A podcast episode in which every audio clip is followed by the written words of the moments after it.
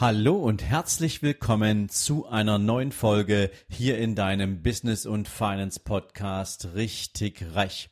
Heute gibt's für dich einen Business-Tipp.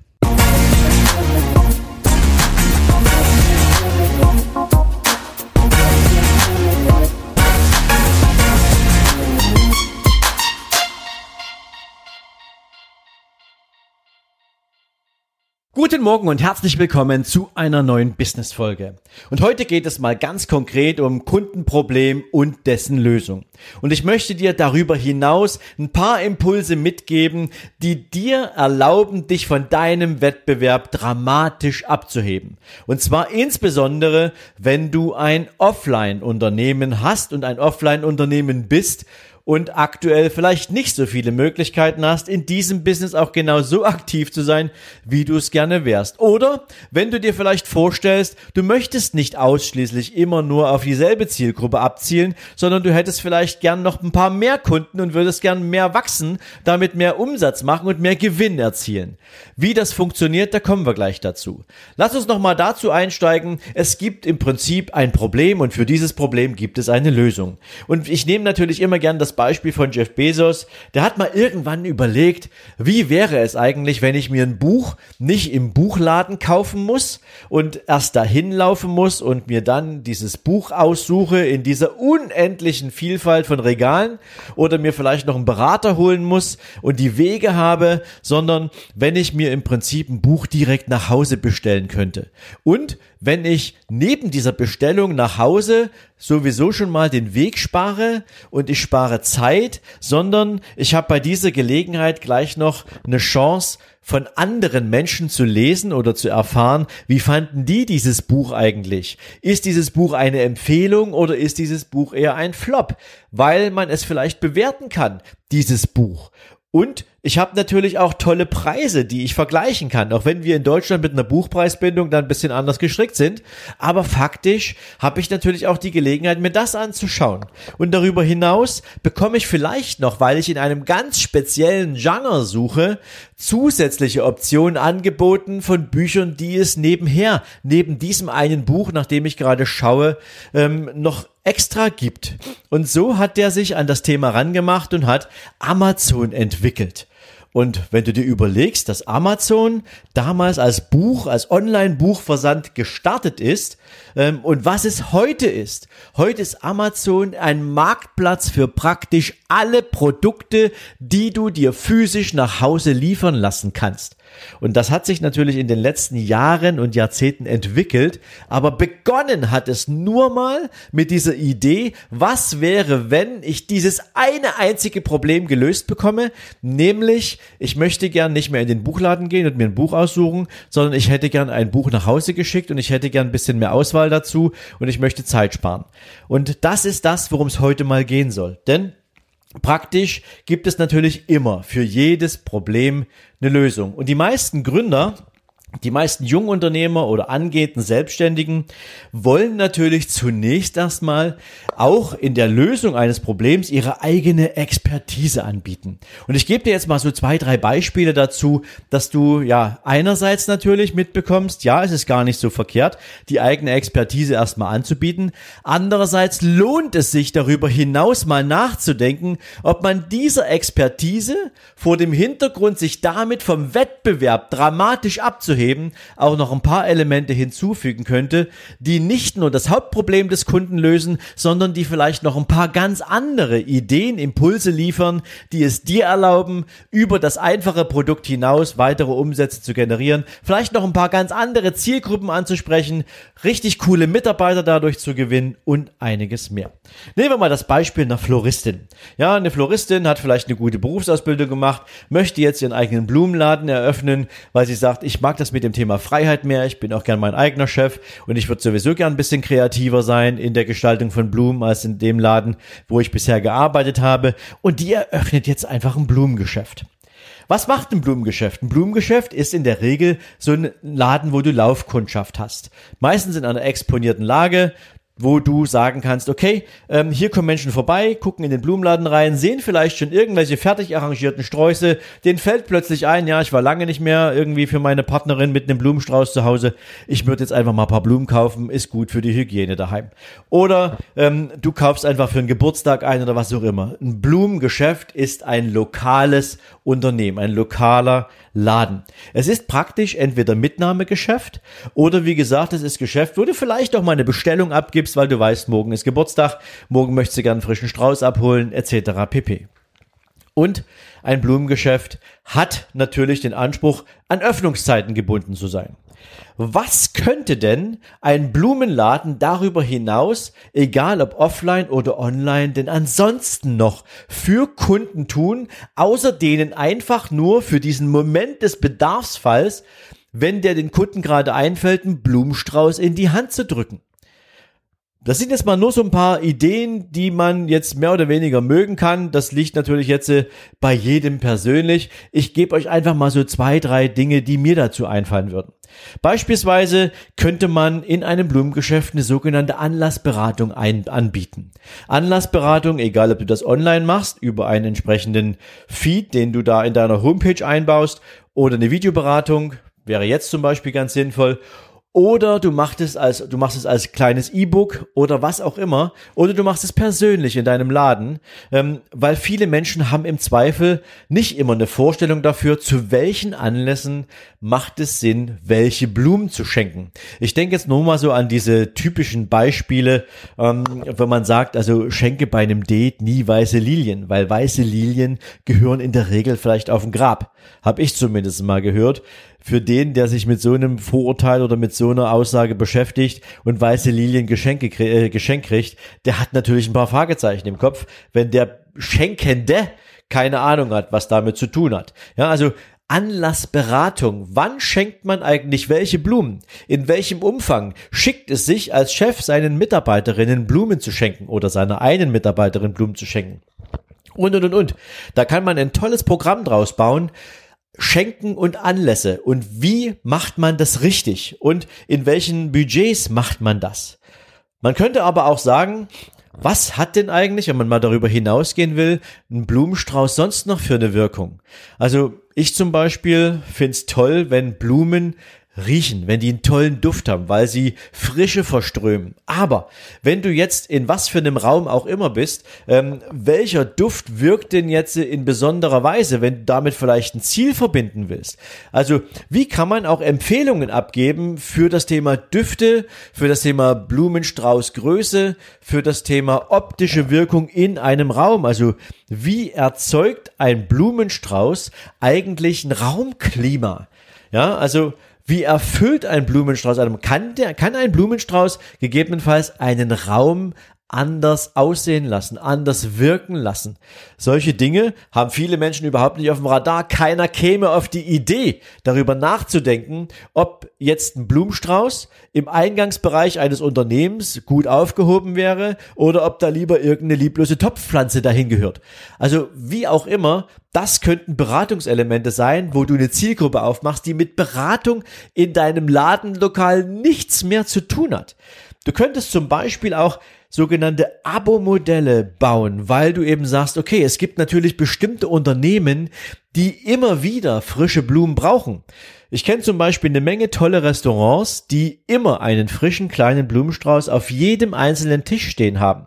Ich könnte mir durchaus vorstellen, dass es eine Menge Unternehmen gibt, wo sowas schön ist, wo das Unternehmen entweder gerade in der Gastronomie eben diesen Menschen einen schönen Blumenstrauß auf den Tisch stellen will, weil es einfach vom Klima her angenehm ist, ähm, wo die die Mitarbeiter losschicken und regelmäßig kleine Blumen bestellen lassen.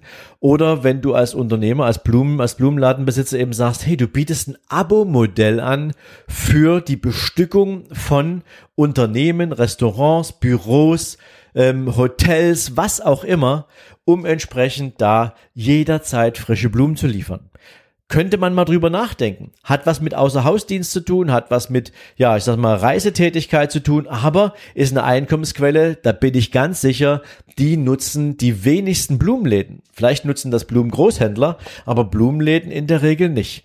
Das mal so eine kleine Ideenlandschaft, wie man als Blumenladen, der vielleicht ansonsten irgendwo in der Lauflage steht, außerhalb des reinen Blumengeschäfts durch Mitnahme viel, viel mehr machen kann. Und da gibt es mit Sicherheit noch tausend andere Ideen, die ich jetzt hier gar nicht ausführen kann, ähm, die jetzt vielleicht bei dir gerade durch den Kopf schwirren, wenn du einen Blumenladen hast. Oder wenn du vielleicht gerade darüber nachdenkst, ähm, in irgendein anderes Geschäft zu investieren, ein anderes Geschäft aufzumachen, aber irgendwie so mal versuchst, die Brücke zu schlagen zu dem, was ist das Hauptproblem der Menschen und was kannst du darüber hinaus noch für zusätzliche Services und Leistungen anbieten. Nehmen wir mal die Gruppe von Unternehmen, die momentan oft be be befragt werden, die momentan oft, äh, sagen wir, die von der Krise aktuell besonders profitieren. Nehmen wir mal die Apotheker. Ein Apotheker ist ein Akademiker. Ein Apotheker ist nicht zum Verkäufer geboren. In der Regel nicht. Und es gibt kaum eine Apotheke, in die ich reingehe, wo ich außer dem Rezept, was ich abgebe, weil ich ja notgedrungen meistens nur dann in eine Apotheke gehe, wenn ich echt muss, ja, aber wo ich zusätzlich irgendein Erlebnis habe. Es sei denn, ich gebe ein Rezept ab und ich bekomme dann die nette Frage von der Apothekerin gestellt, möchten Sie als kleines Goodie noch eine Packung Taschentücher mitnehmen oder möchten Sie einen Einkaufskupon, wenn Sie das nächste Mal kommen? Ähm, das, das war's dann aber auch schon. Dann ist schon Feierabend, dann ist schon Schluss. Das heißt also, Ach, das ist ebenfalls. Ich komme mit einem Problem in die Apotheke, das Problem wird gelöst, ich bekomme ein Medikament und dann bin ich wieder verschwunden. Und ähm, das allerdings eben auch, weil eine Menge Online-Konkurrenz jetzt gerade scheinbar im Markt entsteht.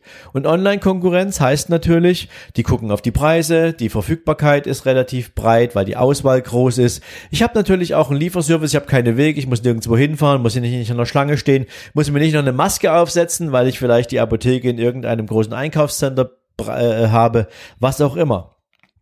Das Interessante ist, dass eine Menge Apotheken zum Beispiel aktuell beklagen, dass wegen Online-Apotheken, wegen der Online zur Verfügungstellung von, von Medikamenten und Arznei das persönliche Geschäft in dem Ladenlokal um die Ecke kaputt geht. Jetzt könnte man ja mal überlegen, was gäbe es denn für alternative Lösungen? Also prinzipiell glaube ich zumindest, ähm, dass es ähm, viel schneller geht, ähm, ein Medikament nach Hause zu liefern, als wenn du jetzt sagst, ähm, du kannst da jetzt, äh, ich sag mal, über, über online ab in, in, irgendein in, in Rezept bestellen oder ein Rezept abarbeiten lassen. Punkt Nummer eins. Punkt Nummer zwei. Ähm, was ist eigentlich mit all den ganzen Nebenwirkungen, die praktisch jedes Medikament hat? Nicht umsonst gibt es ja bei jeder Werbung, und das sind ja nur die frei verkäuflichen Sachen, den Hinweis, bei, zu Risiken und Nebenwirkungen fragen Sie bitte Ihren Arzt oder Apotheker. Also das heißt, die meisten Medikamente und Arzneien sind mit irgendwelchen Nebenwirkungen versehen. Was könnte ein Apotheker jetzt tun, wenn der Kunde sich jetzt irgendwas kauft oder weil er irgendwie ein Rezept einlöst? Der könnte jetzt natürlich auf diese ganzen Nebenwirkungen eingehen oder zumindest auf die größten Nebenwirkungen eingehen und irgendwelche zusätzlichen, meinetwegen auch Nebenwirkungen lindernden Medikamente oder Naturprodukte vorstellen, anbieten, damit es in der Einnahme des Medikaments für den Kunden, für den Patienten leichter wird. Habe ich noch nie erlebt. Hat mir noch nie ein Apotheker angeboten, ähm, mir da mal Gedanken drüber zu machen, ähm, wie denn eigentlich so, ja, Wirkung von Medikamenten gemildert werden kann. Ich denke jetzt mal insbesondere an chronisch kranke Menschen, die regelmäßig teilweise auch echt schwere Arznei einnehmen müssen. Ähm, die wären wahrscheinlich dankbar dafür, wenn sie bestimmte Nebenwirkungen einfach ein Stück weit eliminieren oder zumindest mildern könnten. Diese Beratung ist das Mindeste, was du machen kannst, um mehr Umsatz zu machen. Darüber hinaus geht es zum Beispiel um das Thema Sensibilität und Alternativen dazu. Wann bist du in der Apotheke schon mal danach befragt worden, ob du in der Verträglichkeit von bestimmten Pflegeprodukten irgendwelche besonderen Reaktionen hast? Ob du vielleicht eine gerötete Haut hast, ob du das Gefühl hast, dass deine Haut dünner wird, ob du vielleicht das Gefühl hast, dass es viel zu fettig ist, was auch immer. Ähm, ein Apotheker hat eine faire Chance, einen Kunden auch nach solchen Dingen zu fragen und zu beraten. Denn egal wo ich eine Apotheke besucht habe, praktisch ist das Thema Hautpflegeprodukte durchaus in Apotheken belegt. Aber da geht eben halt nur der Kunde rein, der wirklich danach sucht. Aber der, der noch keine Ahnung hat, dass er damit vielleicht ein bisschen besser fahren könnte, als mit seiner typischen Creme um die Ecke, ähm, die er da in irgendeiner Drogerie abgreifen kann, ähm, das, äh, ja, weiß ich nicht. Ich glaube, da ist eine Menge Potenzial drin. Darüber hinaus könnten Apotheken eine prinzipielle Gesundheitsberatung anbieten.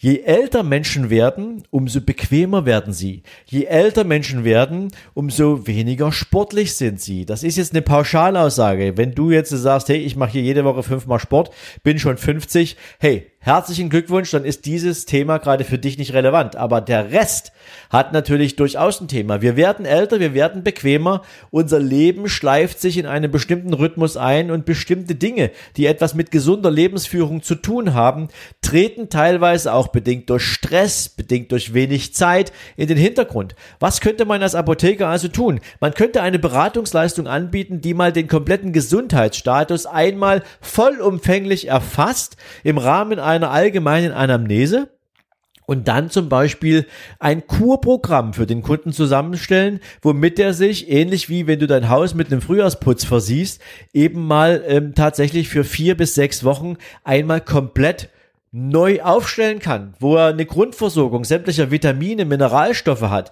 wo er die richtigen Aminosäuren zugeführt bekommt. Natürlich erstmal vielleicht über den, über den Ansatz der Nahrungsergänzungsmittel oder Vitaminpräparate, aber Fakt ist, dass die Leistungsfähigkeit eines Menschen wieder komplett hergestellt ist. Habe ich in einer Apotheke in meiner Region noch nie erlebt. Witzigerweise kenne ich aber mindestens eine Apotheke, die das zu ihrem Haupttagesgeschäft gemacht hat, neben der Grundversorgung der Patienten mit Medikamenten. Und die machen damit ein richtig, richtig großartiges Geschäft. Also das bloß mal so am Rande, was es denn alles gibt, in, anstelle von nur Apothekenprodukte zu verkaufen. Das ist das zweite Business. Dann ein drittes Business ähm, hatte ich auch kürzlich mit zu tun. Ähm, du bist vielleicht Optiker, du hast ein Brillengeschäft, ja und das ist auch etwas, wo Menschen ja nicht unbedingt freiwillig reingehen, ähm, zumindestens wenn sie nicht gerade ein bisschen neugierig sind und sagen, okay, ich will mal sehen, ob mir eine Brille stehen würde, oder die suchen ganz gezielt nach einer Sonnenbrille im Sommer. Aber Menschen, die, ähm, ich sag's mal, vernünftig sehen können, die gehen eigentlich nicht von sich aus in so einen Brillenladen rein.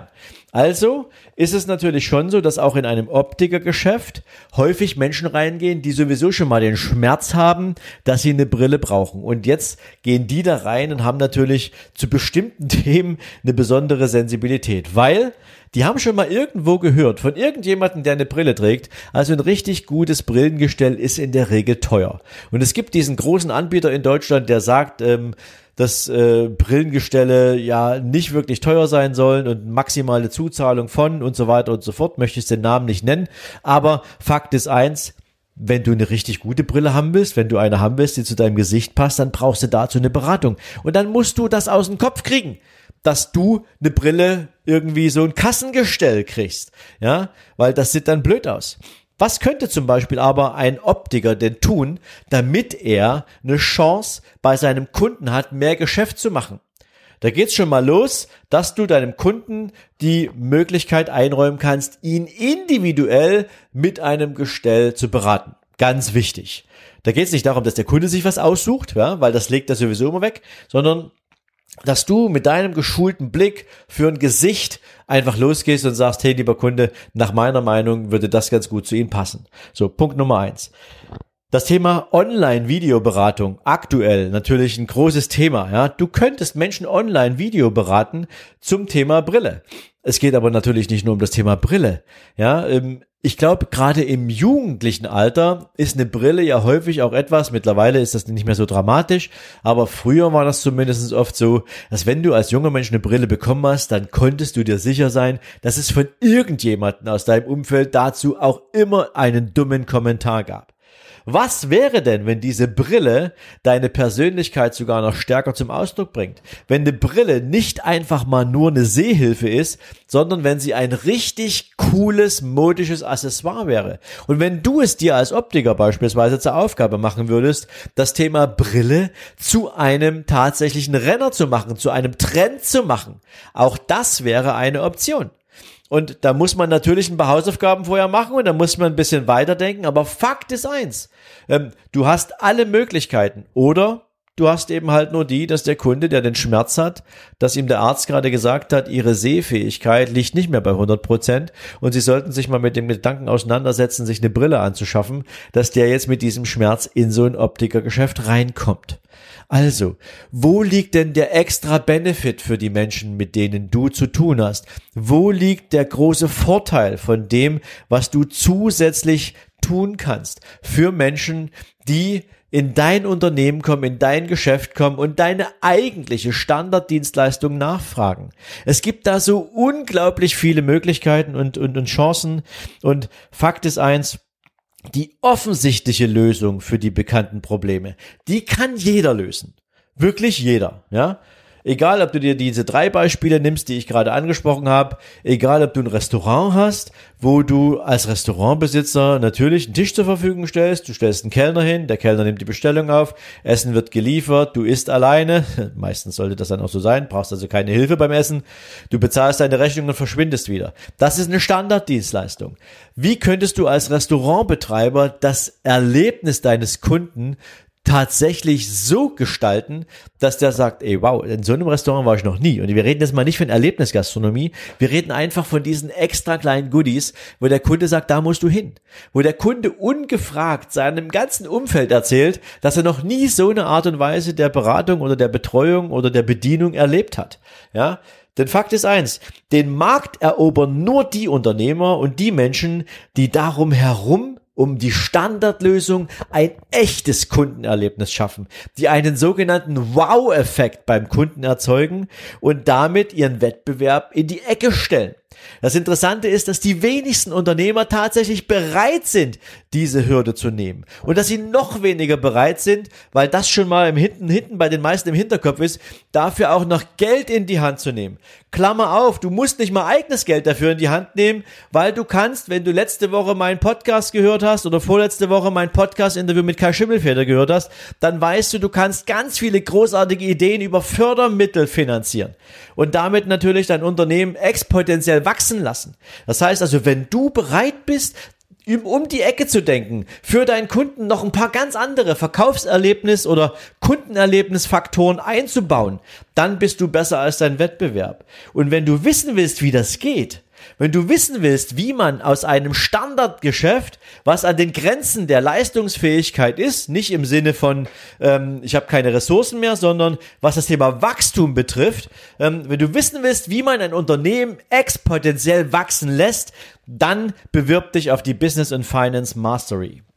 Du findest die Business and Finance Mastery als Link hier direkt in den Show Notes. Du kannst allerdings auch auf sven-lorenz.com gehen, auf meine Homepage und da findest du in der Navigationsleiste oben an Punkt 3 die Business und Finance Mastery. Mit diesem Konzept entwickeln wir für Unternehmer großartige Business-Ideen, Business-Strategien, die weit über den normalen Standardansatz hinausgehen und es jedem Unternehmer erlauben, damit nicht nur reines unternehmerisches Wachstum zu erzeugen, sondern eine marktbeherrschende Stellung zu etablieren und darüber hinaus natürlich auch in dem Bezug auf finanzielle Ziele dahin zu kommen, wo sie hinkommen wollen. Denn die meisten Unternehmer sind nicht angetreten, um nur zu überleben. Unternehmer wollen durch die Freiheit, die sie sich mit dem Unternehmen erlauben, auch finanziellen Erfolg generieren. Meistens bleibt der nur auf der Strecke, weil die Potenziale eines Unternehmens nicht ausgeschöpft werden. Also wenn du glaubst, dass du dein Unternehmen exponentiell erweitern kannst, wenn du Ideen entwickeln willst, nicht nur alleine, nicht nur mit mir, sondern mit einer Gruppe von Unternehmern und das über einen Zeitraum von zwölf Monaten, weil nur das sich wirklich lohnt, dann bewirb dich auf die Business and Finance Mastery. Ich bin gespannt auf deine Bewerbung, wünsche dir jetzt einen großartigen restlichen Tag. Wir hören uns morgen. Bis dahin, alles Liebe. Ciao, ciao.